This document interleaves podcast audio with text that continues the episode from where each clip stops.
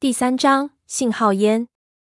三叔他们一直潜伏在阿宁的队伍之后。按照潘子的说法，应该是有一天到两天的路程差距。此时按照计划，他们的位置应该是在这片盆地的外沿。即使发现了这片绿洲，他们也不会立即进入，而必须等待潘子给他们的信号。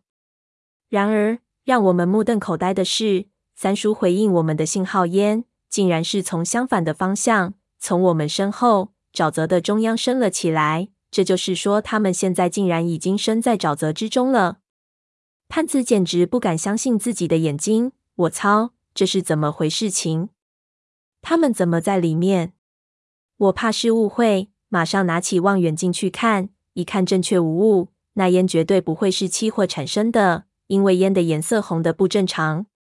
大潘，看样子你家三爷比你动作快多了。胖子喃喃道。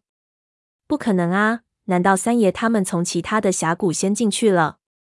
但是按照计划不是这么来的，他们应该等我的信号啊！而且他娘的，他们也太快了！潘子想不通，会不会不是你们三爷的队伍，是那小哥放的？胖子道：昨天晚上他什么都没带，不可能是他。潘子道：就我带了烟球，都在这儿呢。那就奇怪了，看来你三爷和你的交接有错误。这烟是什么意思？我忽然想起颜色可以代表信息，就问道。潘子从我手里接过望远镜，往烟的方向看去看，看着想了想，他忽然脸色就变了，凛然道：“不好，他们出事了！”出事？我看潘子脸色有变，但是又不知道他说的是什么意思，就让他说详细。他道烟的颜色有简单的意思，黄色的烟代表前路有危险。要小心前进，橙色的烟表示停止前进，等待确认；而红色烟则更加的严重，表示绝对不能靠近，一般是在极度危险的情况，警告后来者发出的。一般的活动中几乎不会用到红色的烟。不过他也有点犹豫，因为毕竟他们不是搞考察的，这种东西也是临时想出来的法子。那烟的用法他有没有记错尚且不说。也许对方记错了，也不一定。不过这毕竟不是好消息。我问潘子能不能再发个烟，问问到底怎么回事情。潘子摇头，顿了顿，显然有点急起来，就对我道：“不行，小三爷，你留在这里，我得过去看看，三爷别出什么事情。”我心里也担心着三叔，不过知道轻重，赶紧抓住他，心说这怎么行？那小哥已经没回来了。你再去，我们这里不是只剩下两个人了？况且你一个人进去也实在太危险了，还是等闷油瓶回来再说。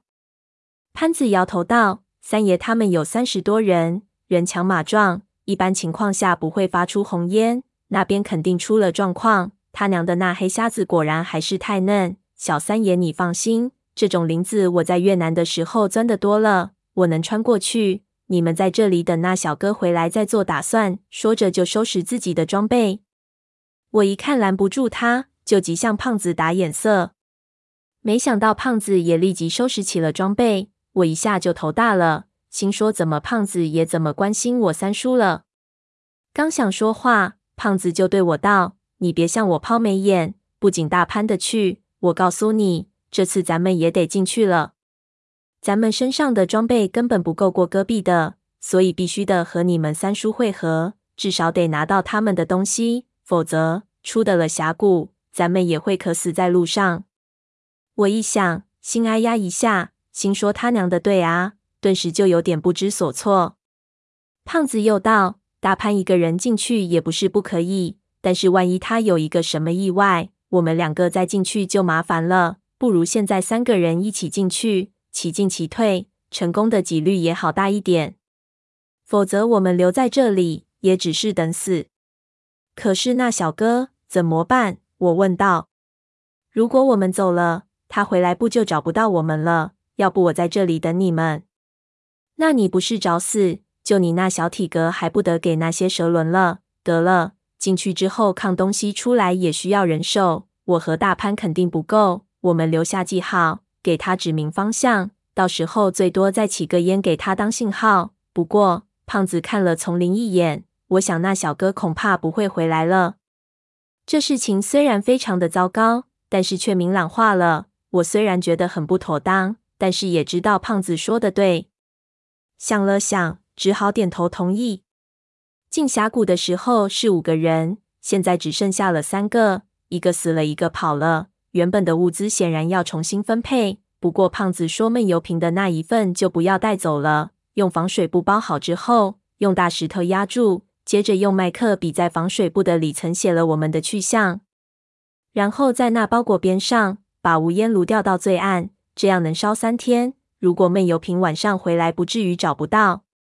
搞完之后，我们身上的物资反而减轻了不少。潘子说，信号烟最多只能烧三个消失。这一次进去，我们不能休息，所以一次要尽量轻装。反正我们如果要回来，必然也会经过这里，所以能不带的东西就不带。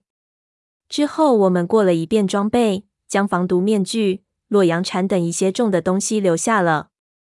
接着潘子又将我背的一些比较沉的东西换到他的背包里。他的行军负重是专业的，背得多一点不影响速度，我就不行了。他说：“丛林行军非常消耗体力，这样主要是要保证我能撑到目的地。”他这么说，我很没面子。我很想反驳说，这半年我也练出了点肌肉来了。不过他根本不给我机会，说完就只顾自己收拾，显然心思已经不在我这里。